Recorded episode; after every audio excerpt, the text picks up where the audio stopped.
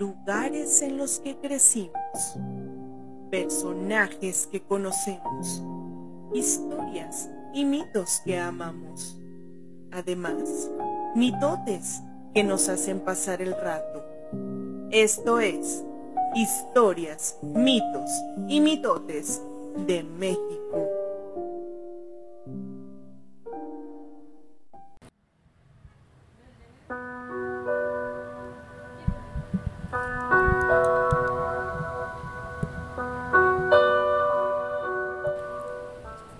Porque hay lugares cargados de historia, en donde han ocurrido hechos históricos y de trascendencia local, pero también hay lugares que están acompañados de ecos, ecos que dan testimonio de eventos, sucesos o personas que los habitaban, edificios que pueden encontrarse en cualquier parte del mundo, y la ciudad de Guadalajara no podía ser la excepción.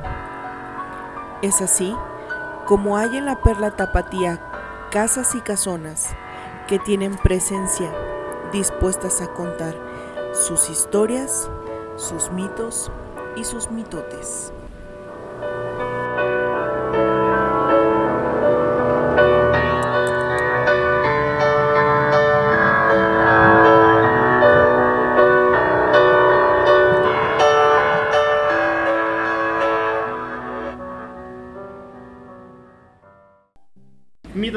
Mitoteros, ¿cómo están? Sean bienvenidos a un nuevo episodio de su podcast favorito, historias, mitos y mitotes. En esta ocasión vamos de México, me faltó de México, porque no hablamos de cualquier país, hablamos de México. De México. Pues tienes que decirlo sensual como la vocecita, por favor. De, De México. Ay, Tin, Esto es. Muchas gracias por habernos escuchado. Entonces, gracias a. Gracias. El día de hoy vamos a darle continuidad a un episodio que ya tuvimos hace pues, prácticamente dos meses eh, con motivo de la Fundación de Guadalajara, de la cuarta y definitiva Fundación de Guadalajara, que fue, como recordarán, el 14, un, un 14 de febrero. En aquel episodio nos concentramos o nos enfocamos en hablar un poquito de la historia de la Fundación de, la de, de Guadalajara, de sus, de sus cuatro asentamientos y algo de historia y Leyendas. algunas leyendas. El día de hoy va a ser un episodio un poquito Terrorífico. terrorífico, de miedo. Porque hoy medio. de mello. Así que vayan hoy en vamos si escúchenlo de preferencia ya después de las 10 de la noche, solos En un panteón. A las 3 de la en un mañana. panteón. Con en, en unas alguna de estas o en casas. algunos lugares que vamos a algunos- mencionar. a, en- a- a mencionar, porque el día de hoy vamos a hablar de casas, casonas y casitas. y casitas del, del, digamos, del tapatío común que tienen algo de historia, que tiene algo de leyenda, que tiene algo de miedo. Entonces, así va a ser este episodio del día de hoy. Va a ser, va a ser puro mitote. Hoy no va a haber casi historia ni, ni, Ni mito. Va a ser, va a proponemos ser mitote. mitotes tapatíos. O, ¿Puedo proponer cuál? ¿Casas, casonas y mitotes? Casas, casonas y mitotes de México. De- Guadalajara. Jalisco. México. Entonces, bueno, vamos a, a empezar con estos, estas historias terroríficas de Mello. Que pues espero que sean, esperamos que sean de su agrado. Este, así que bueno. Si en su casa asustan, pues también Si díganos. en su casa asustan, nos dicen por favor y la contamos, claro que sí, la contamos eh, aquí en, en- en algún momento que tengamos. Entonces, bueno, vamos a saludar a los que estamos. Este, aquí a mi izquierda está Juan Pablo. Juan Pablo, ¿cómo estás? Hola, Sin hola, negra. mitoteros. Sin uniforme. Bueno, es negra. La negra siempre puesta. ¿Dónde, güey? ¿Dónde te gusta tener la Así me albureé yo solo. Eso está muy incorrecto. Autobús. Hola, hola, mitoteros, ¿cómo están? Felicidades a todos los maestros que nos están escuchando porque estamos muy cerquita del Día del Maestro. Señor productor, feliz día. Señor yo, feliz día para mí. Ustedes no, ustedes no enseñan. Nosotros no. Bueno, pero a lo mejor la vocesta sí te enseña, así que es tu maestra. Mm. Y Choche le enseña a Liz, así que... mm. Y le enseñará a todos. Mm. Cuando lleguemos a los 5000. Que Ese ya día merito. Choche se hará maestro porque nos va a enseñar a todos. Pero bueno, qué mitoteros, caray. exactamente como dice Chuchi, vamos a hablar de todas esas historias que guardan las casonas, las casitas, las casotas, las vecindades que existen en la ciudad de Guadalajara y o barrios circunvecinos. Pues esperemos que les guste y si no les gusta, pues ya se chutaron toda la hora. Así que Así es. disfrútenla. Disfrútenla. Y a la siguiente izquierda tenemos al señor productor. Cris, ¿cómo estás? El que no vea, el Chuchi tiene tres manos. Es una de sus, de sus rasgos característicos. Entonces, mi segunda izquierda, este, ahí- ahí- en esta dirección está el señor productor. Gracias. Sí, es, fíjate que el tema de hoy está, está interesante porque vamos a hablar, como dice Juan Pablo, de casas, casitas, casonas, pero también igual mencionaremos lugares como muy emblemáticos de la ciudad que a lo mejor no, no ahondaremos tanto en ellos porque sí merecen su programa propio.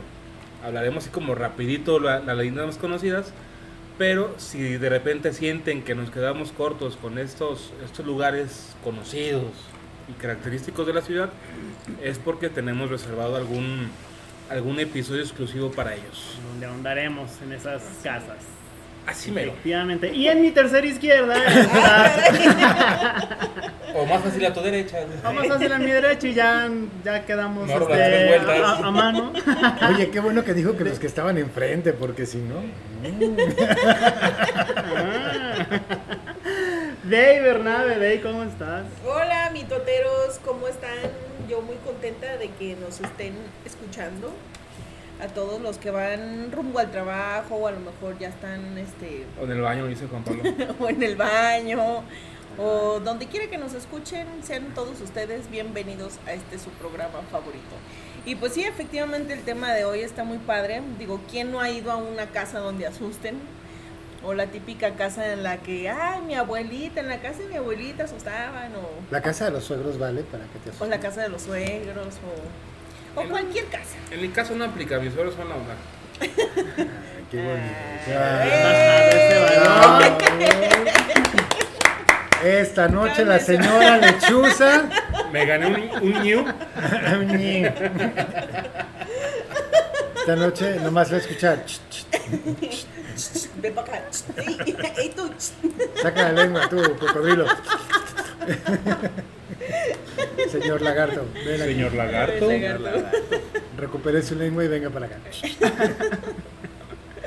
Oigan, quiero hacer un, un paréntesis. La- las- el episodio pasado, el señor productor estaba tan emocionado con la palabra cosmovisión. Sí. O sea, yo creo que la Yo mencionó. también la conté como ¿Hiciste ocho el, el veces. recuento? Era así como que no, vamos a la cosmovisión maya y la cosmovisión maya, cosmovisiva, bien cosmovisiva de cosmovisión. Está bien cosmovisionado. Sí, yo dije, ¿qué onda con tanta cosmovisión maya? Sí, la- como ocho veces le dije, también hice ese ejercicio mental.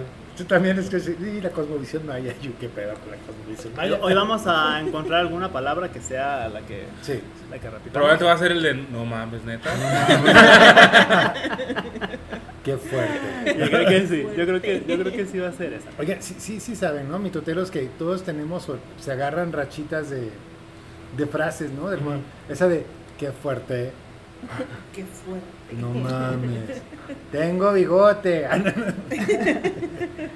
Pues algunas de esas van a, van a sonar en más de alguna ocasión en, esta, en este episodio con nosotros y con y ustedes. con ustedes porque algunas historias sí se van a quedar así, no más.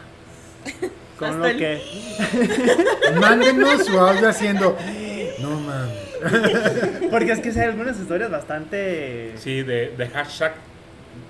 No mames. Hashtag me surré. Sí, sí, sí, sí. Que la- si nos la- la escuchan verdad, en el extranjero es que, oh my god. Oh my god, Oh my godness. don't suck, don't suck that. What the Oh fuck. shit.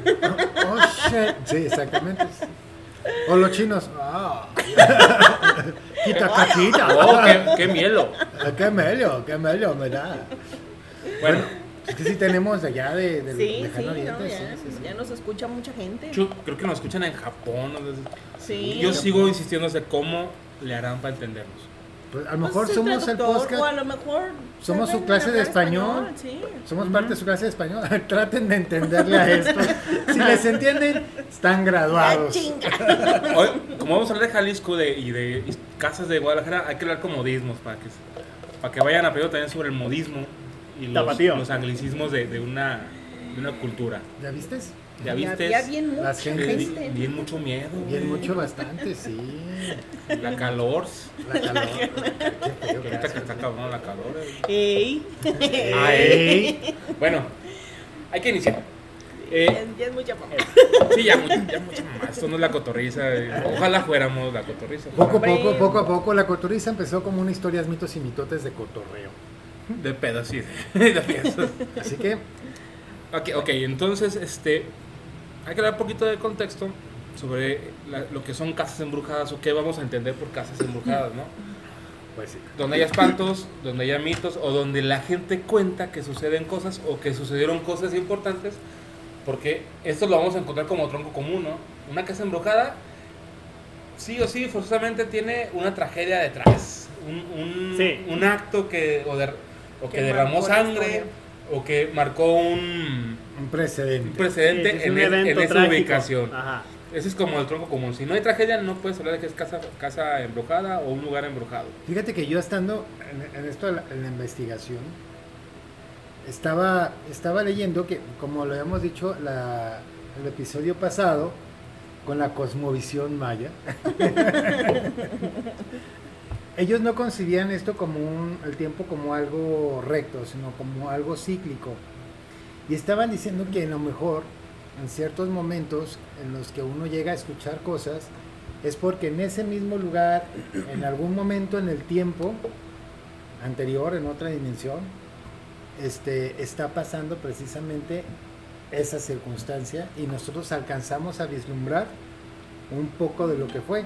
O que se está repitiendo precisamente todo esto y cada cierto tiempo, porque también en algunas casonas es en cada, como en ciertas fechas, ¿no? Como en ciertas fechas que van Ujú. ocurriendo las cosas, se hacen presentes cíclicamente.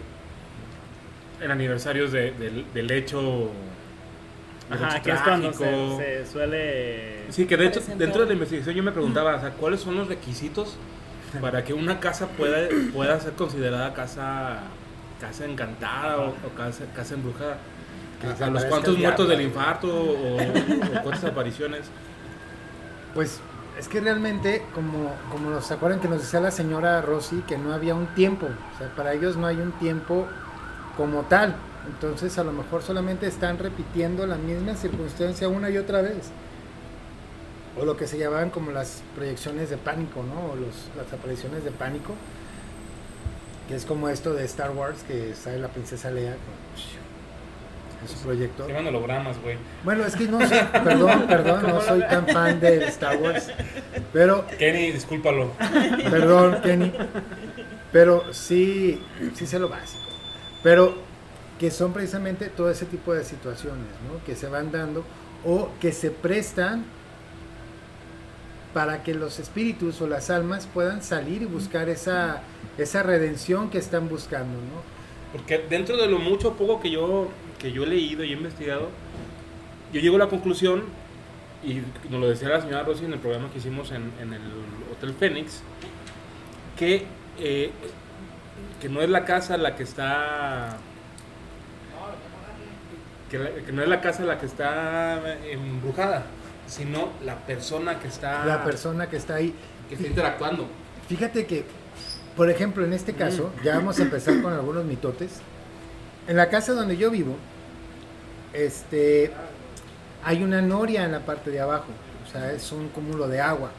Entonces, dicen por ahí que es como un- una puerta, una puerta muy amplia para que puedan estar transitando las almas y que en ciertos momentos se abren esos portales. Y con nosotros se da mucho para el Día de Muertos. A un costado de la casa hay una huerta donde siembran cempasúchil en octubre. Bueno, lo siembran antes y en octubre ya está toda la, la flor de cempasúchil. Y el resto de años sabe que, que sembrarán, pero hay hombres, Hay soldados con tenis. Exacto, muy divertido. Pero fíjate que cada que se acerca el Día de Muertos, en mi casa siempre se ve algo, siempre hay algo. Regularmente nosotros vemos niños o niñas. Y nos ha pasado que Y no es Emma ni. y no son Valentina ni Emma. Emma. Una, fíjate, eh, ahí es, vamos a empezar. Tun, tun, tun. Una vez, como todos buenos padres, quisimos esconderle los juguetes a las niñas. porque ya tenían un desmane. Casual, ¿no? Entonces, Andan muy felices las niñas, hay que hacerlas enojar. no, fíjate que estaban ellas arriba dormidas, nosotros bajamos y aprovechamos a guardar algunos juguetes para que se desenfadaran de ellos. Entonces estábamos adentro en chinga guardando todos los juguetes y de repente vimos tal cual así a Valentina, pues a la niña, correr así en la puerta. Y le dije, ching, ya nos vio a Valentina. Dice, no, sí, yo sí, la vimos correr, o sea, yo la vi correr. Dice, sí, sí, la vi correr y nos salimos y no había Y nada. chan, chan, chan. No había nada. Otro tiempo en esa casa, Ariana solía hacer faciales y masajes y todo esto. Y ella armonizaba mucho, ponía inciensos, ponía música de acá, de ángeles no sé qué tantas cosas. Dice que una vez estaba dando ella un, facial y que volteó hacia el comedor y le tocó ver a un niño. Si yo vi a un niño así agarrado de las piernas, así agachadito, dice tal cual con guarachitos, dice, y me volteó a ver. Y yo así, no, ¿y qué hiciste? Dice, nada, pues yo seguí concentrado en el facial. Dice, yo quería salir corriendo, pero, pero no podía. Otros primos, otros primos dicen que vieron a una niña correr por las escaleras hacia la segunda planta. Y, y otras personas nos comentaron, una de las dueñas de la casa, o de una de las personas que vivió ahí muchos años atrás, decía que en esa casa había habitado una persona que había tenido una tragedia muy fuerte, que había tenido un, embarazo y que pues por pena la familia la encerró en lo que ahorita es la cochera. Entonces, que cuando nació el niño, no sé qué fin tuvo el niño, no sé si se lo quitaron, no sé si lo regalaron, no sé qué pasó, pero en cuanto lo tuvo lo separaron de ella y ella quedó pues muy mal, muy triste. Y una vez nos dijeron que esa casa estaba, se sentía así, no porque en sí hubiera algo, sino porque la energía que había despedido la, la persona que estaba ahí había sido tan fuerte, que había sido una tristeza tan grande que había contaminado la casa de todo eso. Y nos dijeron, tienes que limpiar la casa. Y yo, diario la limpio. ¿no? Estaba guardando los juguetes. No, o sea, pero sí nos dijeron así, no, pues utiliza, utiliza menta, utiliza albahaca, utiliza hierbas aromáticas, trapea, agarra canela, sala esto y empieza todo. Porque sí nos pasaba, sí nos pasaba mucho y a Valentina la asustaban mucho en la casa cuando estaba chiquita. Y ella decía que había un monstruo, que había alguien que le, que le asustaba. Bueno, aparte de que tu niña es como súper sensible para Sí. esas cosas. Pero también hay que, hay que mencionar algo, bueno, de repente a veces la gente dice, ay, mira, se aparece un niño y así. A mí la verdad es que, o a lo que yo he leído o he escuchado, es que no hay espíritus de niños. Porque los niños como tal son almas puras. Entonces no son entes que puedan estar este, vagando. Sino que son espíritus que se valen de ellos para Ajá. atraerte. ¿no? que por lo general son, son como demonios. Sí, Entonces, yo le tengo más miedo a que se me aparezca un niño que se me aparezca No, una persona Es que grande. realmente ver a un niño te causa muchísima impresión. A la par de que te zurras del miedo cuando los ves, o sea, es el hecho de, de decir, ay, güey, un niño, imaginártelo Yo- yo como en las tengo una películas. historia de un niño. ¿Verdad que fuimos al Panteón a Mezquital? Ay, ahorita no la Sí, cuenta. Bueno, ahorita. Fíjate, pero ahí para terminar esta Tom, tom, parte, tom. sí nos dijeron, por ahí Rosy, Rosy Alcántar, su hermana, ella es angelóloga, no sé cómo se... ¿Sí es angelóloga? Sí. Ella es angelóloga y ella me dijo, o sea, pues párate enfrente de ella y dile que no, que no pasa nada y que ella no la puede ayudar y que no sé qué. Y cuando empezó ella otra vez a ayudar y a, y a apuntar, porque ella señalaba, Tu niña. mi niña señalaba dónde estaba. ¿Dónde estaba? Yo, todo papá valiente, macho empoderado, ¿verdad? Dime dónde Ve, está. ve, ve, dile. Yo me- paré así, dándole la espalda a ella y volteando a ver a la cosa. Y yo, vete.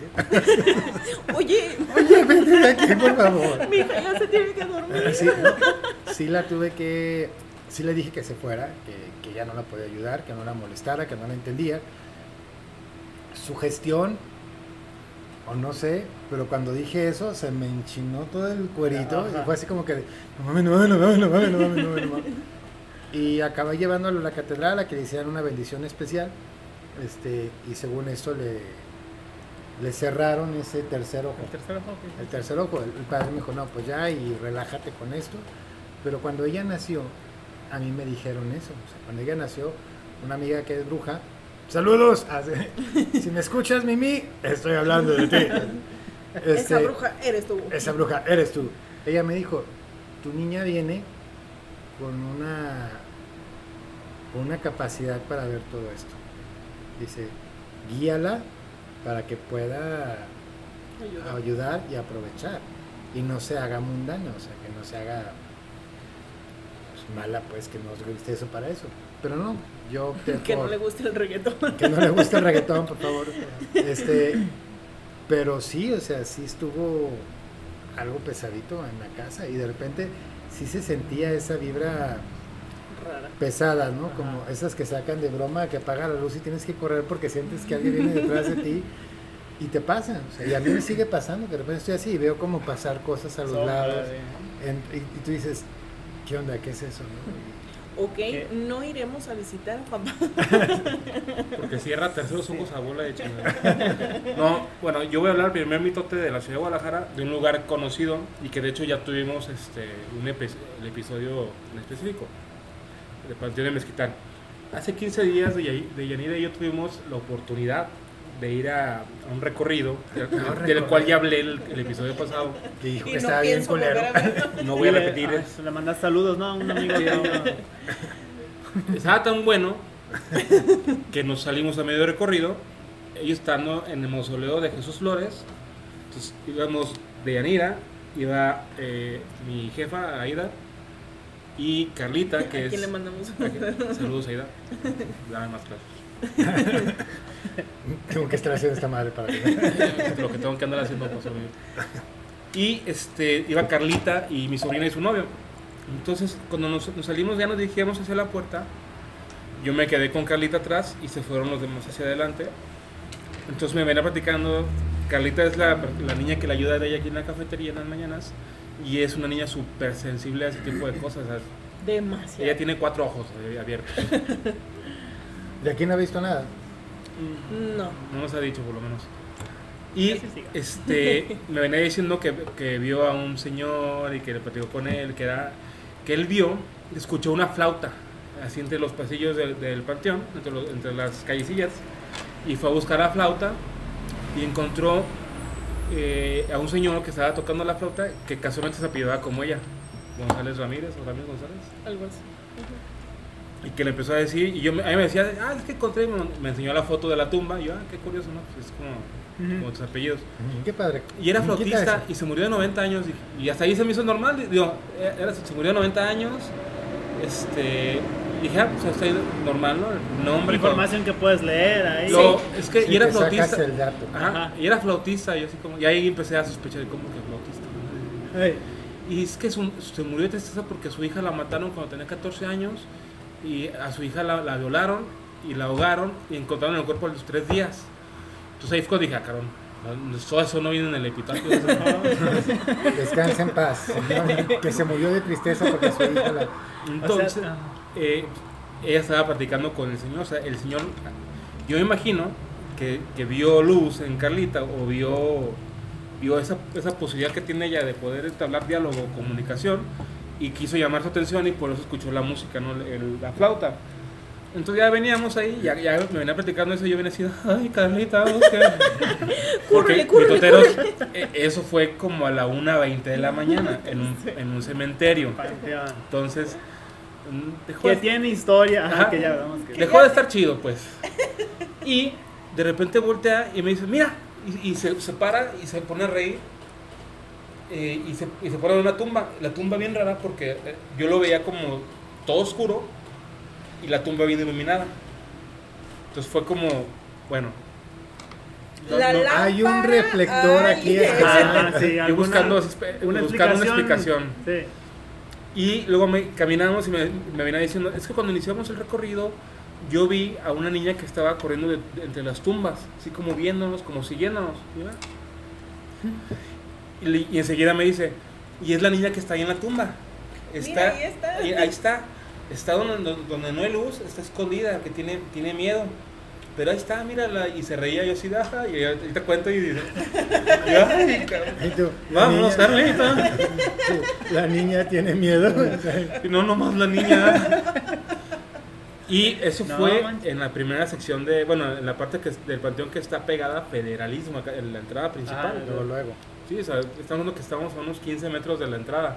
Eh, Entonces fue... Que como- Gris se le hicieron como 10 Y no kilómetros. no, pinche. Te las tumbas así, caminito de 10 centímetros. Ah, del- que- caminas de lado y de lado, pues no puedes correr, güey. Ay, ay, con permiso. No. Niña, quítate. Ay, compre, niña, ay. Entonces, esa, esa me pasó a mí. Pero yo no la vi, o sea, la vio, la vio Carla. ajá. Pero sientes. No, no, yo sentí que. me- Ajá, la- Fíjate la- que eso, eso es algo. Como cuando te da diar- diarreas, que, que te da popis que no puedes toser porque. Así sentí, güey. Es que sí es, se siente, ¿no? Sientes algo. Sí. Dicen por ahí que está frío, se siente. Cuando entras a esos lugares o hay algo, sientes frío. Y tiene una explicación toda esa parte. ¿no? Porque dicen La, que la los, ñañara. dicen que los, los espectros se alimentan de la energía. Entonces eh, jalan el calor de los lugares. Y por eso cuando llegas a un lugar donde se aparece algo, hay algo presente, se siente frío, baja la temperatura. Y nada más para, para acabar la historia, pues eso fue lo más relevante de nuestro, de nuestro recorrido de, de Panteón de Mezquitán. Gracias. Gracias a Carlita. Gracias a Carlita que nos hizo la noche. Ya, con eso valió el boleto. Próximamente tenemos recorrido con Carlita en Panteones. Imagina, sí, ¿no? Dijo que sí, Imagínate, le, sí le dije. Y dijo que sí. Entonces, mitoteros por ahí. Para que se van apuntando. Eh, por sí, yo, ahí. yo insisto que sería buenísimo que pudiéramos hacer un programa con ella donde ella nos diga algunas historias que quieran compartir las personas o los espíritus que están por ahí. Sí, de hecho sí se lo propusimos. eh, Pero es bien ranchera. es- ella es muy, muy tímida, muy introvertida. Y ya cuando conoce bien a la gente, pues ya es como que se desplaya, Se pero por lo poquito. general es muy tímida. Y en ese tipo de casos, pues no es como como que te vaya con no como que le cuente a cualquiera lo que le sucede porque yo en esa ocasión le pregunté oye Carlita pero no te da miedo porque digo por lo general a la gran mayoría creo que nos, Sí, nos nos resulta provoca. de sí, miedo claro. y me dijo que no, que ella este pues se pone a platicar con ellos y que los escucha y pues hasta ahí. Pero sí, sí me consta que es real, porque de hecho ella este, estuvo en el funeral de, de mi suegra. Y ella pues yo no la conocía en ese entonces, solamente la había visto esa vez creo, y me platicaba que mi suegra estaba ahí presente en su funeral y que ella pudo platicar con, con ella. Entonces nos dio mensaje a la familia y yo le preguntaba pues qué le había dicho y Dile me que dónde contó está el dinero.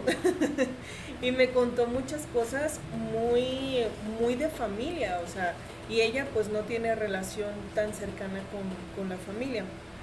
Y ahí fue donde me di cuenta que, Ajá. que pues no es como choro el que se avienta. Sí, ¿no? Se Es que sí la ser comunicación. Sí, Comunicación. entabla la comunicación con la gente. Tiene que ser alguien muy empático, como dice Sí. la señora Rosy, para que puedas entablar y, y puedas entender, entender las cosas.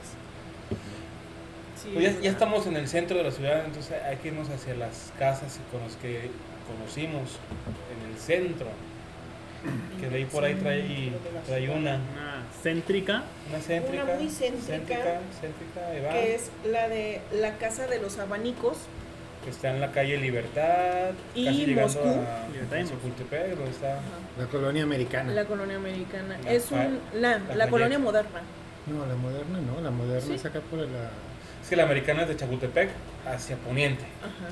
Bueno, Y por la Chapos. Fayette es de Bueno, Chapultepec por ahí. Ah, sí, hacia sí, Oriente. esa es la, la división. Esta casona actualmente es rentada como salón de eventos.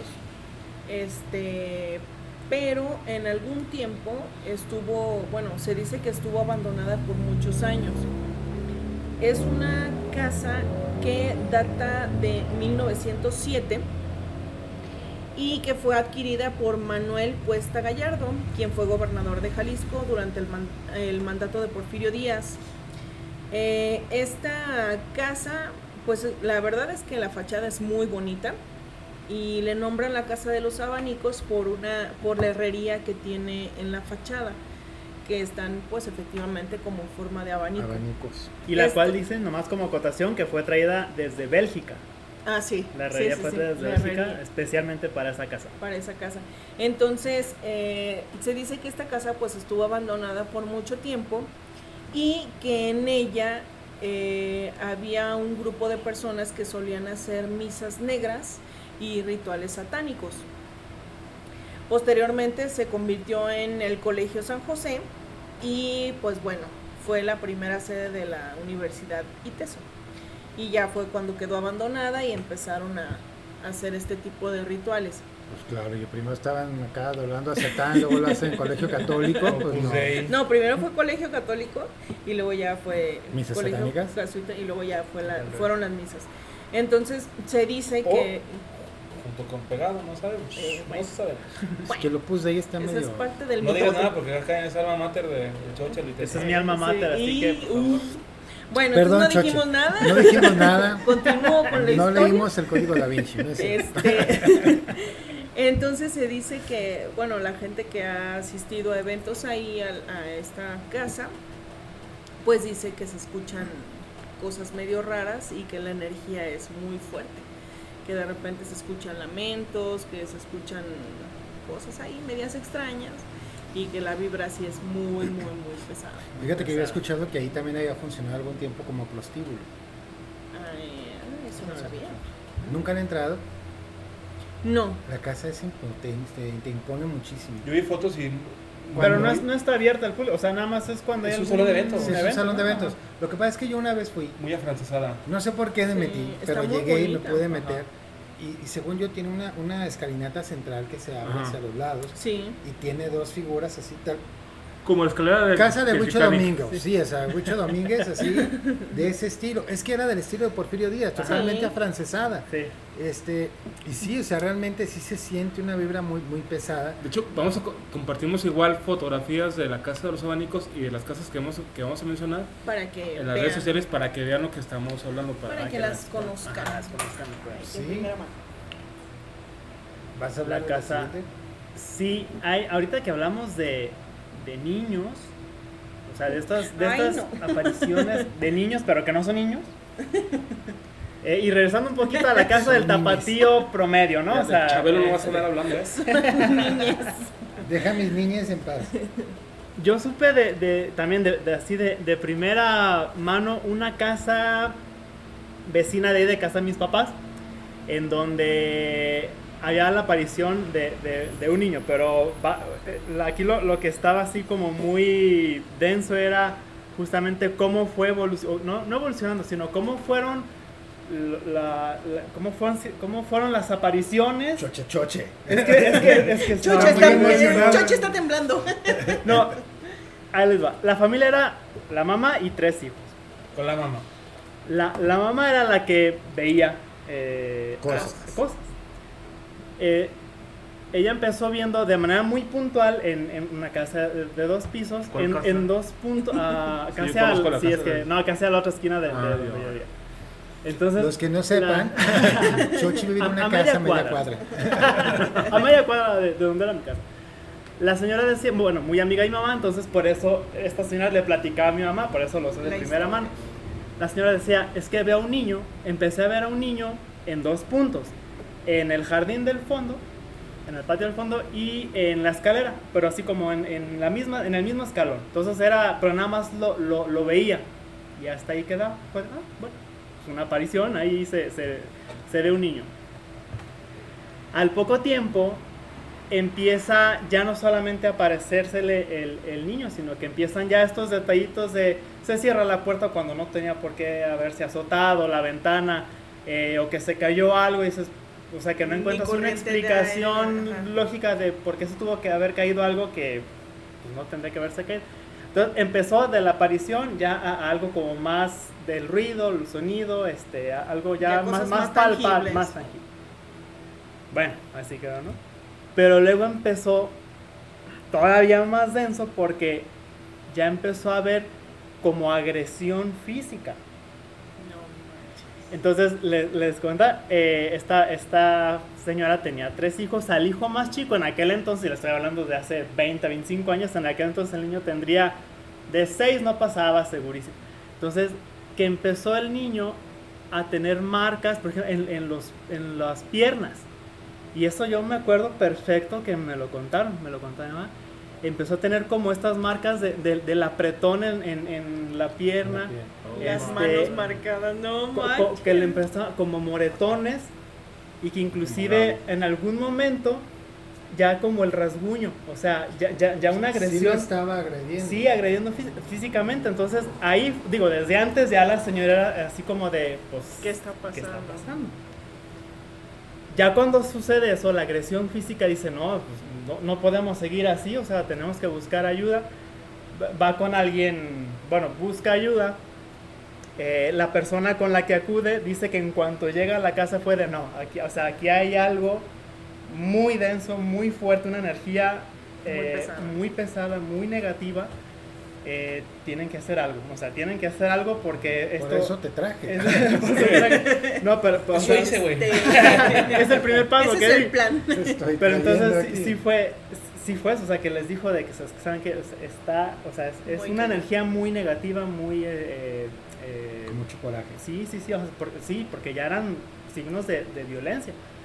Ya, lo que sí ya no sé es, ya que haya hecho exactamente como para, para Sacar. Historias a medias. No, lo, lo que pasó es que al poco tiempo esta familia se tuvo que ir, o sea, se fueron, O sea, no lo vendieron, lograron. no, vendieron la casa y curiosamente, bueno, la compra X persona, pero la, la, la remodelaron, pero prácticamente la tumbaron, o sea, fue de, de tumbarla y, y- Y volverla a y- hacer. volverla a hacer. No la tumbaban al 100, pero sí fue una remodelación muy fuerte, muy, muy a profundidad. Y justamente en la, en la remodelación, al estar pues tumbando algunos muros, algunos techos, este, todo eso, en el patio, que ya, ya que empezaron a excavar para meter cimientos, pues tienen que excavar a cierta profundidad, que ya fue cuando encontraron, así, así nos lo contaron, bueno, se lo contaron a mi mamá, así ¿Sí nos lo contó, encontraron ahí pues huesos, o sea, este, Ay, no un, osamenta.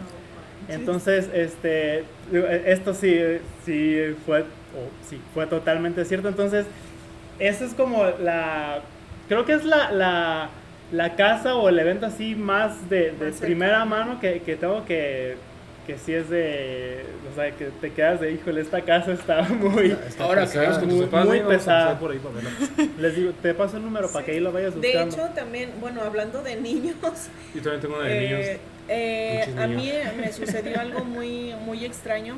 Mis papás vivían, este, en, no- bueno, toda la, toda la vida vivimos Además, aclaración, los papás de Yanira viven cerca de los papás de, de Choche, entonces es la Ah, zona. cinco minutos. Es la caminando. zona. en la esquina de la una casa en la esquina. Y la remodelaron. Se le salieron unos huesos. No, este, mi papá compró esa casa cuando yo tenía meses de nacida. Entonces prácticamente vivimos ahí pues toda mi vida, ¿no? Luego después se cambiaron a otra casa, pero ya en esa casa a mí me tocó vivir nada más dos años. Entonces en la primer casa donde vivíamos, yo tendría como unos 12, 13 años, pues de repente se me perdían cosas. Eh, y yo juraba que las había dejado en algún sitio y pues las cosas desaparecían. Entonces pues siempre le echaba la culpa a mi hermana o cosas así.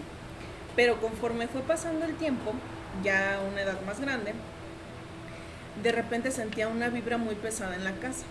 Entonces cuando no había nadie y que me quedaba yo sola, era tan pesada la vibra que me tenía que salir porque no podía quedarme ahí. Entonces en una ocasión yo ya estaba muy harta de la situación y empecé a pues a gritar como loca en medio de la casa que ya estaba cansada. Entonces se me ocurre gritar, ¿saben qué? Estoy ya, estoy cansada, tengo mucho miedo, lo que tengas que decirme, dímelo en sueños. Entonces, yo muy valiente, ¿no? Eh, ahí, ahí andas, ahí Los, andas. los que te dicen, pregúntale, ¿sabes qué quieren? Eh, Ajá, No, típico. hombre, si- si me Sí, no, y mi hermana también me decía lo mismo, pues pregúntale, es que quien, yo decía, no, estás loca. Entonces, yo dije, bueno, si tanto miedo me da, pues que me diga qué sucede, ¿no? Pues al poco tiempo de que, de que empiezo a gritar como loca en la casa, resulta que tengo un sueño que se desenvuelve justamente dentro de la casa. Entonces, en el comedor teníamos las escaleras que daban a la segunda planta. Entonces yo estaba sentada, bueno, en el sueño yo estaba sentada en la sala y veía de frente el comedor y de repente debajo de la mesa yo veía a un niño que corría hacia las escaleras. Entonces yo en el sueño decía, ahí está el niño. Entonces yo corría atrás de él y el niño se subía. Al terminar las escaleras comenzaba el cuarto de mi hermano y eh, el niño se esconde tras la cama de, de mi hermano y yo me empiezo a acercar con él, pero en el sueño yo tenía miedo. Entonces yo le decía, ¿quién eres? Y no me contestaba. Entonces que yo me asomaba y estaba el niño ahí en cuclillas. Y yo le decía, ¿qué te pasó? Y el niño me decía, es que mira lo que me hicieron. Pero para esto el niño era como un personaje de los 50, Ujú. así típico chorcito como, de... Como la película del espinazo del diablo, ¿no? Ajá, Sí, o sea, chorcito, camiseta chorcita, camisita, así. exactamente, así, zapatito. Y entonces el niño me decía, es que mira lo que me hicieron. Entonces se bajaba, se abría poquito de aquí la camisa del cuello y se le veía una cicatriz enorme, enorme, enorme. Ay, güey. Entonces que yo le decía, ¿qué te hicieron? ¿Qué te hicieron? Y en eso me desperté porque me daba muchísimo miedo. Pero no sabía yo si lo habían ahorcado o si lo habían degollado. O sea, tengo una marca. Ajá, tenía solamente una marca en el cuello. Entonces me dio muchísimo miedo y me desperté. Y me desperté llorando porque sentía como esa tristeza del niño, ¿no? Entonces dije, ya, o sea, es el niño que está aquí en la casa y que de repente me esconde las cosas. Pues a partir de ese momento convivimos él y yo felizmente. madre. Nos hicimos compas. ¡Eh, Juanito! Porque entonces ya se me perdía algo y yo decía, oye, este, necesito, por ejemplo, llegar temprano a la escuela, necesito mi cuaderno, por ejemplo. Entonces de repente ya encontraba mi cuaderno yo en lugares que yo decía, no, jamás en la vida refri. pude haber puesto, hace cuenta así arriba del refri La o licuadora. cosas así, ¿no? Entonces, pero ya a partir de ahí, pues ya no sentí miedo porque yo ya sabía la historia del niño. Y fue bien chistoso porque yo le platicaba a mi mamá y me decía, ay, son tus nervios, y son tus nervios, y son tus nervios. Y en una ocasión llegamos ya muy tarde de casa de mis tías y mi papá se subió a acostar. Entonces mi mamá y yo nos quedamos en el comedor y estábamos platicando. Y de repente escuchamos así clarito la voz de un niño diciendo, mami, pero así como hablándole, mami. Y mi mamá y yo nos quedamos calladas y mi mamá se me quedó viendo como la típica mirada de si escuchaste. Ajá. De que sin hablar Ajá, sabes que te ajá. estaba preguntando. Entonces ya me quedé yo también callada y le dije, ¿sí escuchó lo mismo que yo? Y ya mi mamá, sí, sí escuché. Pero pues obviamente no pudo haber sido mi papá porque ya estaba dormido. No o sea, tenía sí, no tenía. O tenía otras intenciones.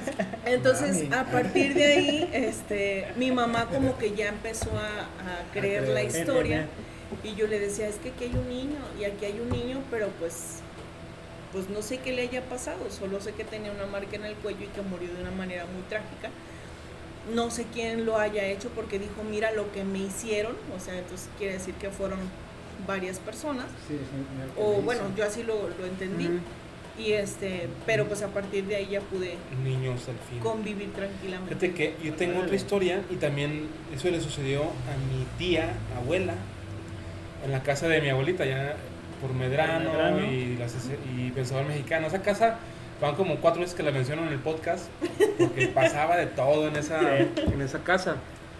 Mi abuelita falleció en el 2002 y se quedó mi tía abuela en esa casa Pero era una casa de esas largas que te- tenía dos, tenía dos patios. Zaguán, patio y el, el- Corral. el baño lo tenía en el patio de afuera. Tenías que- Corral. En el tenías que corral. salir de la casa para entrar al baño. Corral. Y el cuarto principal tenía la ventana que daba a la calle. Entonces Mm. cuando falleció mi, mi abuela, se queda mi tía y ella se- se- como a los dos meses se fractura la cadera y acomodaron la, la cama para que estuviera la, la cabecera y aquí estuviera la ventana para que nos pudiera pasar las llaves para poder entrar a, a visitarla. Todas mis tías le decían que, pues, que ya se fuera a un, un asilo para que la puedan cuidar, porque mi tía nu- nunca se casó, no tuvo hijos ni nada no quería, y no quería, y no quería, y de repente un día llega mi tía Lupe, que ya falleció también, y le dice, ¿sabes qué? Ya llévame al, al asilo. Y fue así de la noche a la mañana el cambio de opinión. Entonces mi tía le preguntó, a ver tía, ¿qué pasó? Ajá. Y ya le comentó que eh, toda la noche, que la primera noche, la puerta del cuarto, ya eran esas puertas de, de fierro súper pesadísimas, que tenían, era fierro, fierro, fierro, y arriba como un ventanal o como un respirador Ajá, sí. Pesadas que las, las cerradas se escuchaba como tambo de, de agua, ¿no? y que toda la, la noche la puerta se estuvo abriendo y cerrando, pero se, que se cerraba con todo y el, o sea, que sí cerraba bien la puerta Ah, y luego se abría. Entonces alguien estaba moviendo Sí, el, sí, sí. el pasador de la puerta para poder eh, abrir y cerrarla. Y No. que fue toda la noche. Y que el día siguiente, yo me acuerdo que mi, mi abuelita tenía un mueble, una, una cómoda, viejísima. o sea, Me acuerdo de la madera, madera oscura y las, puertas, las, las cajoneras eran como de un color crema, como 60, 60 50. Sí. Y tenía un espejo, una luna como de me- un metro, metro y medio, este, que lo, lo ponían como esquinero. Entonces cuando acomodaron esa, esa, la cama de esa manera para que estuviera al lado de la ventana, acomodaron ese mueble a, en la a contraesquina de la cama. Entonces que la siguiente noche, eh, después de que pasara lo de la puerta, que esa fue la gota que derramó el vaso, que toda la noche eh, mi, mi tía veía en el espejo a un niño, un niño sentado en la esquina de su cama, No en el manches. espejo, y que volteaba la cama y la cama no, no, no había, sí, la cuento y me... La cuento y El niño sentado en la Sí, cama. dándole la espalda, O sea, él estaba. viendo hacia el espejo, Ay, güey. pero mira. dándole la espalda a ella, Ay, cabrón. y que ella no. volteaba la cama y que la cama no había nadie. Y en el espejo el niño se veía viendo el espejo y obviamente viendo el espejo viéndola a ella. Ay, no, qué. Entonces que esa noche fue cuando mira, sí, mira, el chinito. fue cuando de- decidió que, que no, que ya mejor se iba, Ya mejor se iba al asilo. Y creemos, porque se fue al asilo y como a los dos meses falleció. Entonces creemos que eran cosas que le estaban diciendo que, que pusiera sus cosas en, en regla. No, y ahorita me acordé cuando hablaban de, de niños.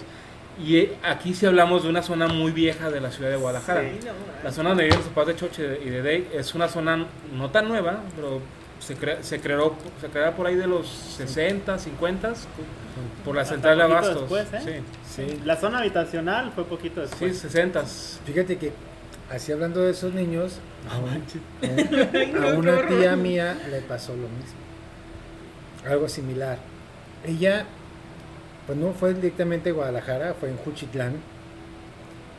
Este, se cambiaron para allá porque estaban trabajando.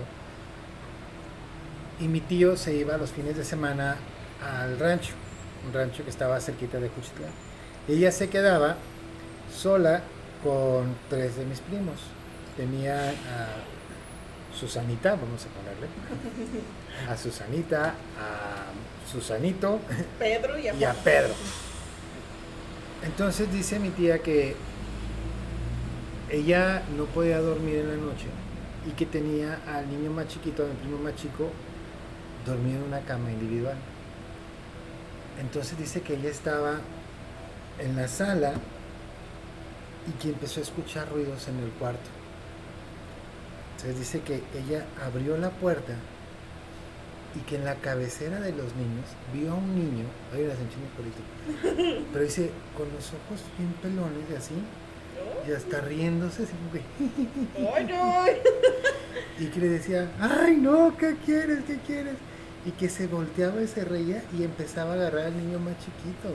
No manches. Que mi tía dice, no, no, no, no, vete de aquí, vete de aquí, que el niño se, se reía, pero así. No, No, no, entonces que mi tía agarró a los tres niños y se los llevó y quise, no, mira, mira. Le hubiera puesto un puto. No, no, no. Dice que, y no fue la única vez, esa fue la segunda casa donde vivieron. En la primera casa que vivieron, había, entrabas y era como una tripa. Eh, la casa medía 4 o 5 metros de ancho y era, entrabas a la sala, subías una escalerita y estaba un cuarto, y luego subías otra escalerita y estaba otro cuarto y ya. Y toda la parte de atrás era un patio enorme, así con árboles y todo. Y dice mi tía que cuando estaba chico, Jesús, Pedrito, estaba hasta atrás en el cuarto de ellos con la, la Ah, cuna. hasta atrás de la, de A la la- casa. a la- no, no, en el no, último cuarto, no. En el último cuarto es, dormían ellos y ahí tenían la cuna del niño. Y dice mi tía que ella estaba dormida en la tarde. En mi, en mi familia, por parte de mamá, se acostumbra mucho la, la siesta.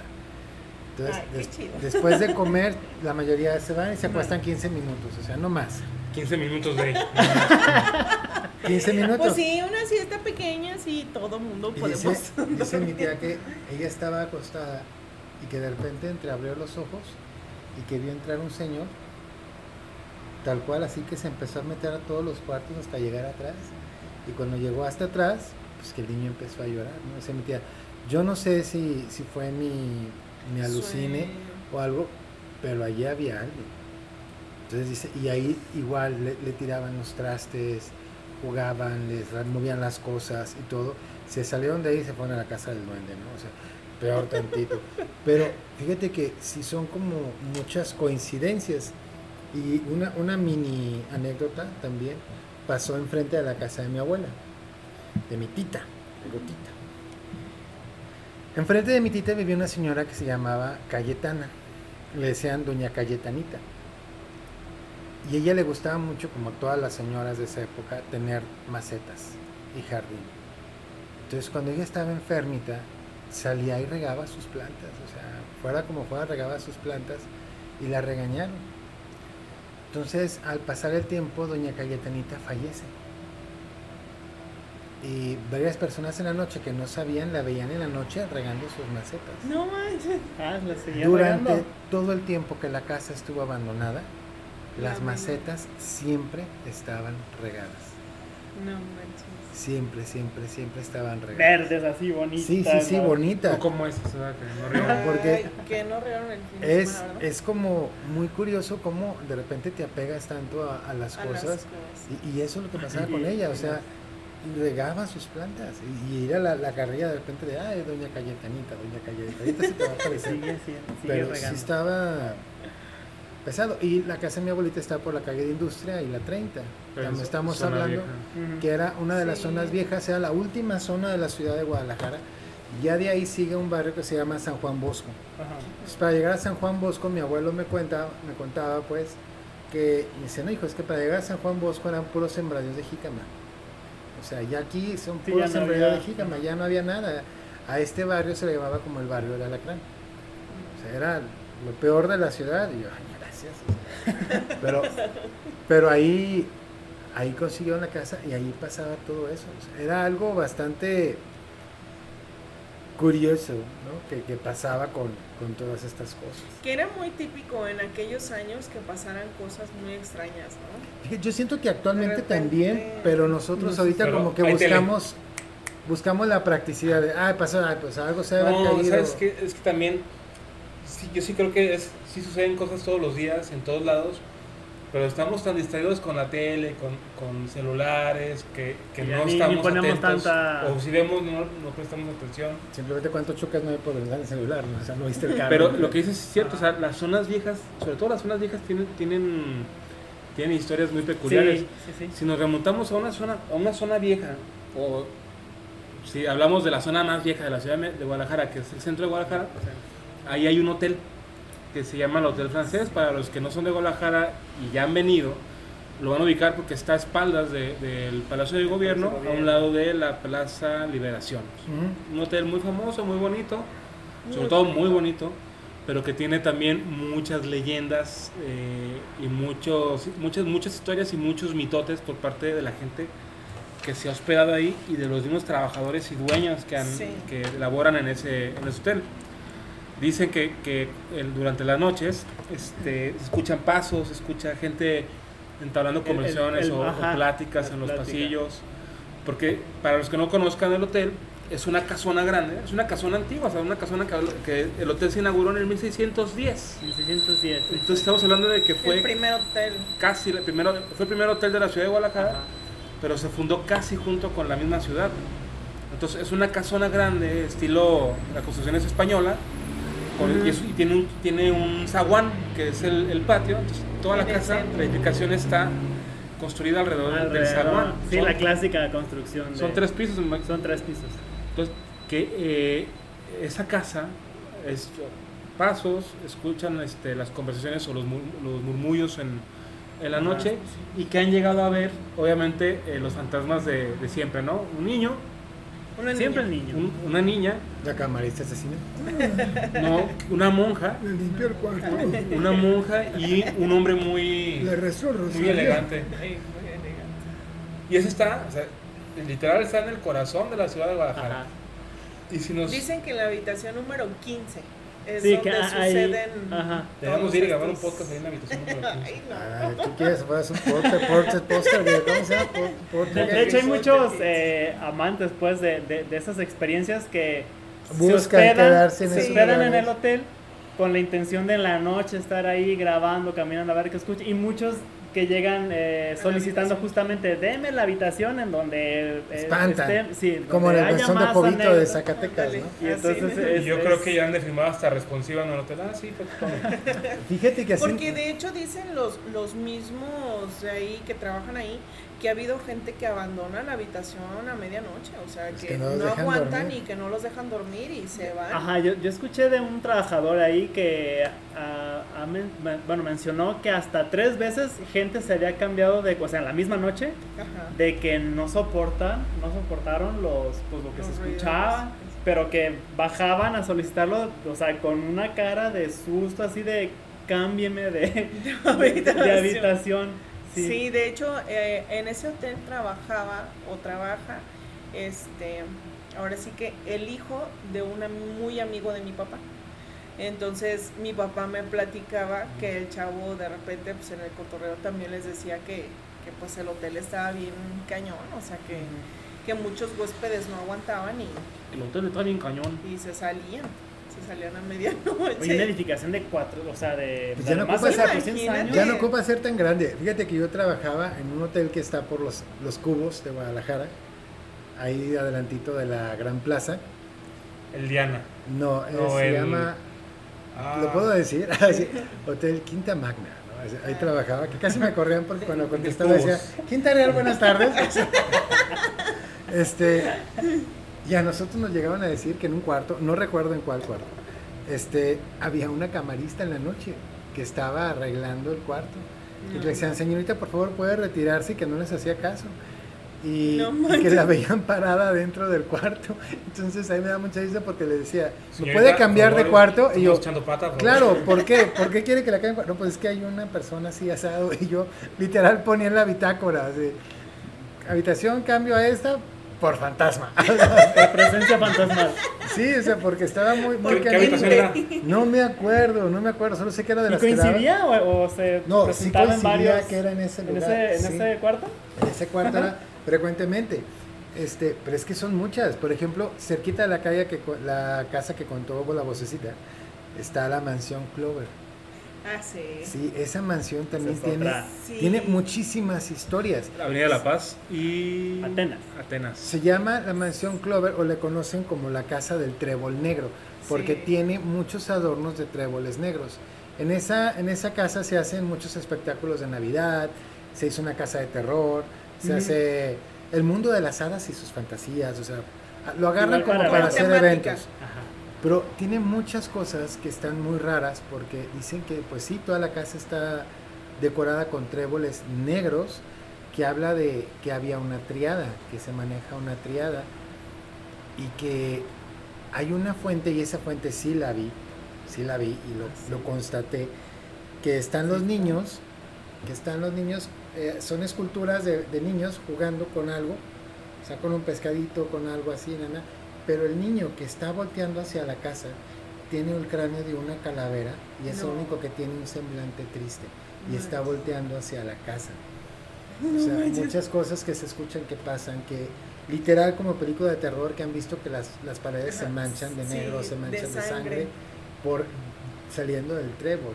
¿Sabes la vez que yo fui a ver a Santa Claus y dije, no mames, Santa me va a hacer algo así? O sea, y, y ahí sí se siente bien carajo. O sea, Pues cuando pasas en la noche, se sientes como Ajá. que corre, corre, corre, Sí, corre. y no voltees a las ventanas. Sí, no, no. Sí, Es porque que de sí hecho ve. dicen que se ven sombras por las Ajá. ventanas y que... Ahorita vamos ahorita, ¿ves? Sí. Y bueno, yo escuché, no sé si sea cierto, que ahí asesinaron, que Ahorcar, ¿no, niño? ahorcaron a un Ajá. niño o también se dice que alguien asesinó a la familia.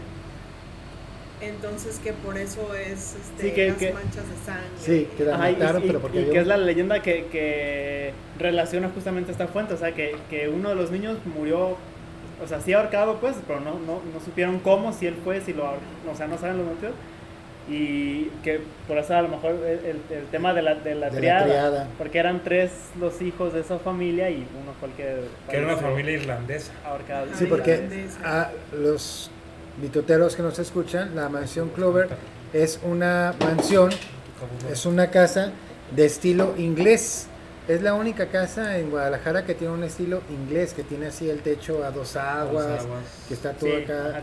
La- realmente la casa es muy Sí, bonita, es muy bonito. pero dicen que sí se llegan a escuchar muchas, muchas cosas. Pues imagínate cuando la activan para casa de terror, para Halloween y eso. No, no, es que eso es Yo creo que con que abran las puertas y Ya uno pase ya, ¿no? Ya. o sea, ya necesita... Pásale, pásale sin luz. Ahí comparta su experiencia a la salida.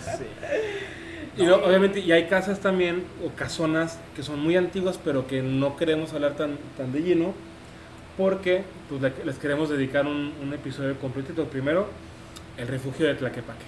Ay, sí. Eh, El refugio de, Tla- de Tlaquepaque tiene fama y tiene... Y tiene fama, es, es muy ¡Tiene cierto. infamia! Sí, Algo- tiene- No, y me consta porque en algún momento a mí me tocó dar recorridos en Ajá. el Museo Pantaleón Panduro y cuando nos tocaba cerrar el museo, Este, Quédense con la duda para cuando tengamos el, el programa de... Se quedan con... Chan, chan, chan. Sí, sí, sí. Que... O sea, merece un solo programa, ese solo edificio. Otro que igual podríamos hacerle un programa completito sería el Palacio de las Vacas. También. Sí. También muy cerca del centro histórico por... Así San todo un Felipe. programa. Hay muchos mitos, pero no, no hay tantísimos mitos. Bueno, entonces cuenta la historia. Ahí sí, ahí sí se vale contar la historia del Palacio de las Vacas, ¿no? El Palacio de las Vacas eh, era una mansión que manda a construir un primo de Porfirio Díaz. El primísimo. El primo de Porfirio Díaz, que por ahí dicen que era el 41, ¿no? Que fue de los primeros 41. Sí. Este, pero que la adornó particularmente con una vaca. O sea, le puso una, un adorno de una vaca. Otras versiones dicen que al paso del tiempo que Con se descuidó, metían establo. vacas y todo, y ahí era se conocía el Palacio de las Vacas. Lo cierto es que la, durante los años de 1930-40, cuando estalla toda esta parte del muralismo, ahí se encuentran los borradores de Siqueiros, hay borradores de José Clemente Orozco, y, y ahí están y se preservan. Al paso del tiempo la compra un americano, porque era la casa de sus sueños. La vio y se enamoró y quiso restaurarla y se quedó sin dinero. Entonces, la casa queda en manos de él, pero ha empezado a pasar de, De de cambiar de- cafetería a salón para eventos, a fotografías medio darquetonas. Pero sí o sí, ahí sí también se siente una vibra Sí, muy pesado. muy pesada. Actualmente es cafetería. Es que, ajá. Ahorita todavía, Bueno, no, ahorita está no, cerrada. Nada más la rentan la para eventos. ajá. Acaban de hacer un evento de Harry Potter. Yo fui. Sí, un recorrido de Harry Ah, Potter bueno. nos tocó ir a Chris y a mí y el recorrido fue a las nueve y media de la noche. Entonces, desde que entras a la casa se siente una vibra bien densa. Sí. La casa es preciosa, ¿eh? Sí, Yo me quedé enamorada de los murales que tiene. Es preciosísima Cuando la casa. vas al La baño, decoración es como muy abrumadora, es... Sí, está muy ¿Está atascada. Sí. Es como la casa de la, de la tía soltera que acumula cosas. Sí, acumuladora. pero es que tiene. De todo tiene en el, en el techo, tiene muchos adornos, muy, muy Ah. garigoleados, pues era de Porfirio Díaz, muy afrancesado. Desde la herrería que tiene. Sí, la Las camas así que son de, de metal, que tienen cabecera y como para amárrame ya. tú". Tienen bañeras, literal, bañeras de, Sí. de, Fíjate que de cuando cobre yo- fundido. Ajá. Yo fui cuando era cafetería y me tocó ir al baño y es la, más, la vez que más rápido he ido al baño en mi vida. Sí. Es que sí se siente feo, o sea, porque entras ¿Sí? y, y te meten como a la casa de los enanitos, o sea, porque está todo así las mesitas y todo al lado. Y tú como que de, mejor ya no quiero hacer Mejor me aguanto, no vivo tan lejos. No, tan lejos, no llegué. Sí, ni modo que no llegue a Tonalá. No, pero sí se siente muy extraño, sí es una muy fuerte. Este, De hecho, uno de los mitotes eh, se dice que hay- esa casa después fue colegio también. Y que en el colegio, cuando era colegio, una de las estudiantes se ahorcó. Entonces que también por eso de repente se escuchan lamentos. Muy bonita la casa. ¿ves? Sí, es preciosa. muy bonita con su horcada, o sea. Muy bonita y todo, pero... O sea, estaba genial la invitación de Harry Potter, todos pensaron que era el fantasma de ahí de la... Casi de. Sí, este, está muy bonita, pero sí, lo que dice de ahí es cierto, está muy cargada. Y yo tengo otro mito que a lo mejor la comunidad universitaria de la UDG conocerá y ubicará este lugar. Chocho y yo lo conocemos de primera mano, porque ahí nos aventamos la preparatoria. En la prepa 5, Ah, para los que conocen la prepa 5, eh, es una prepa que, que se construyó en los 70s, que parece un hormiguero. Ah, Pero tiene muchas historias de, de fantasmas. Mi señora madre daba clases ahí, ella se jubiló de, de- de la Universidad de Guadalajara y ella fue docente durante 30 años en la prepa 5. Y cada que falleció un maestro, el maestro Ah, claro. sí o sí Se aparecía. aparecían en los pasillos no de la escuela. no. Sí, sí, sí, sí. Ya no quiero ser maestro. El- Yo dado clases con 20 escuelas, voy a hacer mi peregrinar por todas ellas. Ella me platicaba, hubo un maestro que era el maestro Daniel, que falleció de un, de un ataque cardíaco fulminante. Y este, cuando entraron, porque todos los maestros fallecían en vacaciones. Para ser bien cumplidos. Sí, no, primero el deber ante todo, el mis compromiso alumnos, con, no, los- eh, con la sí. juventud. Y cuando regresaron, pues antes no, no había teléfonos, no había WhatsApp, no había correos, Sí, cómo contactarlo. no se enteraban. Entonces, que, que muchos maestros era de, oye, pues vi a Daniel, pero vi el mamón, o sea, no nos No saludaba. me no, habló, no. no me dijo. Bajando por las escaleras de ahí donde estaba rectoría, digo, Bien prefectura, alzada. baja volada, cabrón. era Daniel. Había otro que era un prefecto, Ay, no, el prefecto. un, un prefecto que se llama Juan, Ya se lo vieron con unas alas de ángel y todo. que se murió también en vacaciones. Y cuenta una maestra que cuando llegó a, a, a la escuela para pues, iniciar clases de nuevo después de las vacaciones, que ella llegó que estaba embarazada y se alivió. O sea, él murió durante la cuarentena, entonces ella ni, ni se dio Ah. cuenta ni nada de que estaba enfermo, de que murió, ni de que nada. Entonces que llegó y que llegó con la carola para, para presentar al niño a sus compañeros ahí de la prepa 5 y que el, el primero que vio fue a este prefecto en la puerta. Entonces que el niño le decía, el, el- el prefecto le decía, ah, maestra, qué, qué bonito está su niño, y que la chingada, y que le chuleaba mucho al niño. Ajá. Y que la maestra le decía, agárrelo, agárrelo, cárguelo, ándale. No, no, es que no lo puedo cargar. Y mi mamá platicaba, es que hasta la maestra se, se super ofendió de, ay, este cabrón no quiso cargar a mi Ajá. niño, la chingada. Me negó a Y me negó a mi, chimi- a mi chiquillo y se fue. Entonces, que cuando fue a platicar y que llegó al sala de maestros, ¿cómo ven ese cabrón que no? Y todos pálidos de, ¿dónde lo viste? No, Y ya le dijeron, no, y, pues, en vacaciones porque eran, una santa. Ajá. No, pues, le dio un ataque cardíaco, no, no, no sobrevivió. No manches. Entonces, que se estaba despidiendo. Y hay una foto, ¿te acuerdas que yo la tenía? Ah, sí. En el auditorio de Prepa 5, tiene un auditorio que, con telón y toda la Ajá. Y yo tengo una foto que voy a buscar para ver si la encuentro, donde se ve una silueta de, una- de un hombre altísimo con una gabardina y un bombín. Ah, sí, sí, sí. Había un maestro Escala. en Prepa 5 que era, eh, era alemán. Era, era alemán, era, se llamaba Hans, ¿sabe qué madres? Hans Jack. No, no era, no era Hans Jurado Parres. Era Hans, Sí, sí, ya sé cuál pero era, era alemán. Y él no tenía familia, no tenía hijos, no tenía nada. Él se dedicaba exclusivamente a dar clases. Él en la escuela. en la y él prepa. falleció un día en su casa y dejó de ir a clases y nadie se enteró hasta que los prefectos fueron a su domicilio porque vivía cerca de Prepa 5 yendo hacia la zona industrial y encontraron el cadáver ya Ya con, evolución de Ajá. dos semanas de, Ay, de putrefacción. Entonces, ese señor siempre, ese maestro, perdón, siempre andaba con su bombín. Y Sí, muy característico, Muy, sí. muy bien arreglado. Su- o sea, ajá. muy- una vestimenta, pues muy europea, Elegante, fina, de, de Occidental, así de- etiqueta, sí. de caché, De clase. de clase.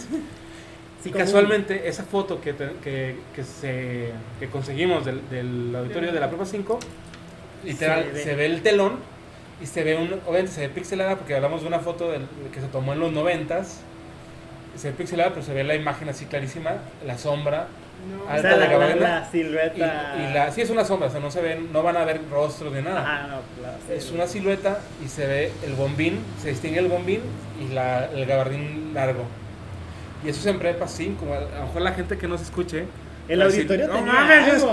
Sí. Yo estuve en prepa. Yo ahí vi a Cuca ya. A Velanova.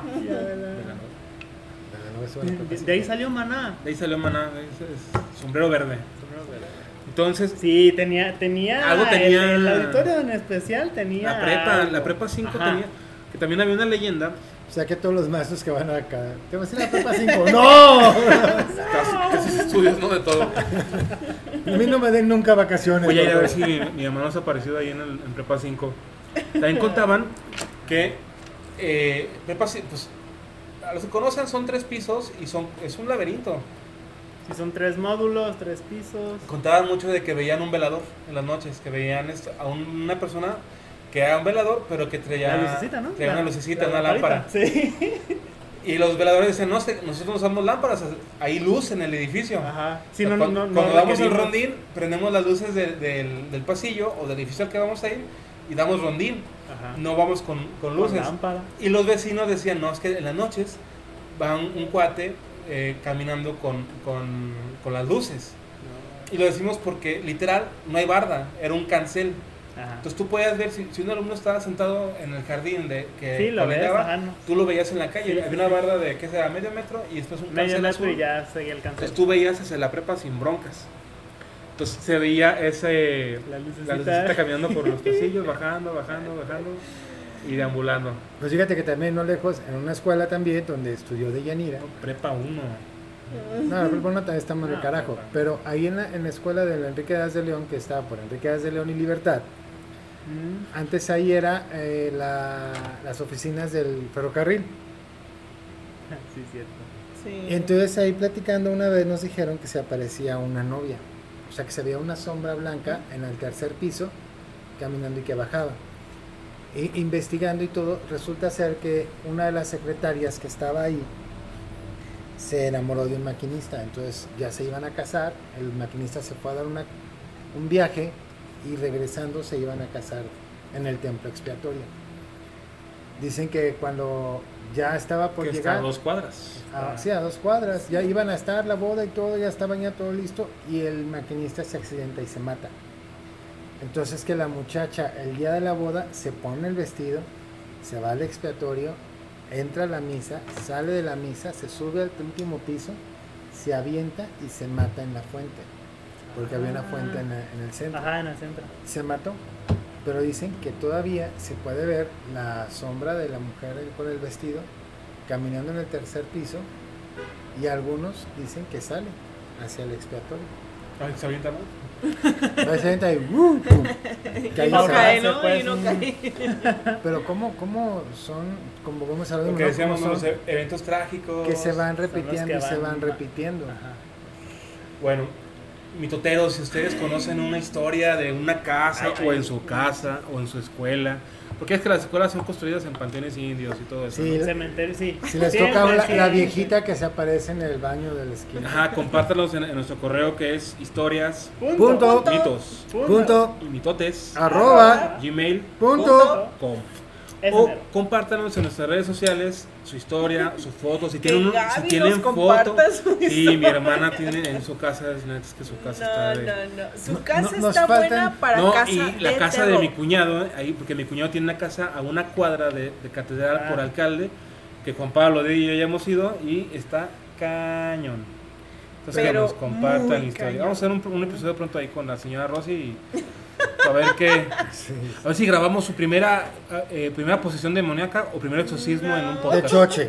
Porque yo no No, voy de con hecho, todos el los podcast talismanes. son cuatro, entonces yo le cedo mi lugar con mucho gusto a la señora Rosy para que yo me vaya quedo yo de le cedo teniendo cuatro, Entonces, yo los escucho. Y luego va a ir tu primo. Sí, va a ir tu primo a abrir la- Yo, yo me estoy con choche. no, pues el caso va a ser el fantasma, entonces también que más vaya de ellos. Ay, sí. De el fantasma, Y la la señora señora Rosy Rosy y el demonio. Ok, muy bien. Ok, entonces, este, si tienen una historia que quieran compartir en, eh, a nuestra audiencia, o que quieran compartir con nosotros, o quieren que la leamos en el próximo episodio, compártanosla en nuestras redes sociales que son en Instagram, arroba mitotespodcast, o en Facebook, arroba mitotespodcast México.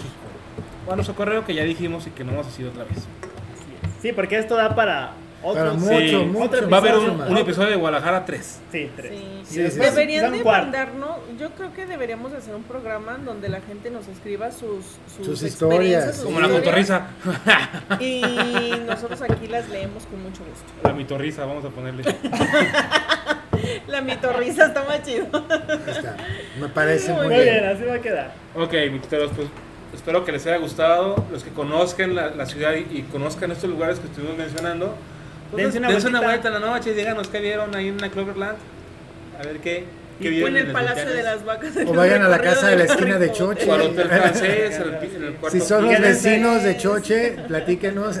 Y, ajá, y O gente que ha ido al refugio nos puede contar sus historias para nuestro siguiente programa. Ah, sí, me gusta. Sí, entonces, mitoteros, pues Gracias, mi papá. Gracias, mitoteros. Gracias. aguanten el calorcito, ya me lo llueve. Uy, Ya me di fantasma. El de- fantasma. Es el del hacha. No, de la cosmogonía maya. Y viene por nosotros. Ok, mitoteros, gracias por escucharnos, compártanos, coméntenos y escríbanos. Abur, y mitoteros. cuídense. Bye. Bye. Este fue.